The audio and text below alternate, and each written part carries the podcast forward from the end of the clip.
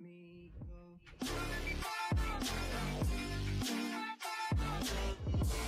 A gente sabe os problemas de todo mundo. E a gente, além de não só saber os problemas, nós temos a solução para o problema de todo mundo. Olha, você precisa amar mais sua esposa, você tem que dar atenção ao seu filho. Querido, você está exagerando demais no trabalho, você está precisando dar uma pausa. E a gente fala, mas não consegue viver. Geralmente a gente fala para as pessoas fazerem aquilo que nós deveríamos fazer e a gente não está conseguindo. Jesus, no Sermão do Monte, em Mateus capítulo 7, verso 3, ele está falando ali para os fariseus que eram fiscais de vida alheia.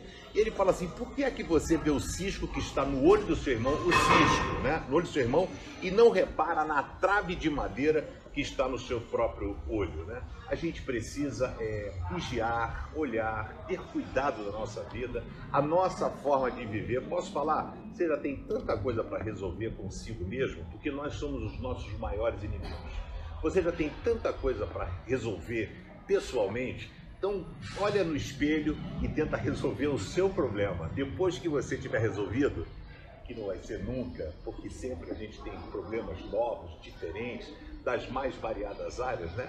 Mas o toque que eu quero dar a você é o seguinte: se puder, abençoe a vida da outra pessoa e tome cuidado da sua própria vida. Não se meta na vida das pessoas, isso não é legal. Que Deus te abençoe.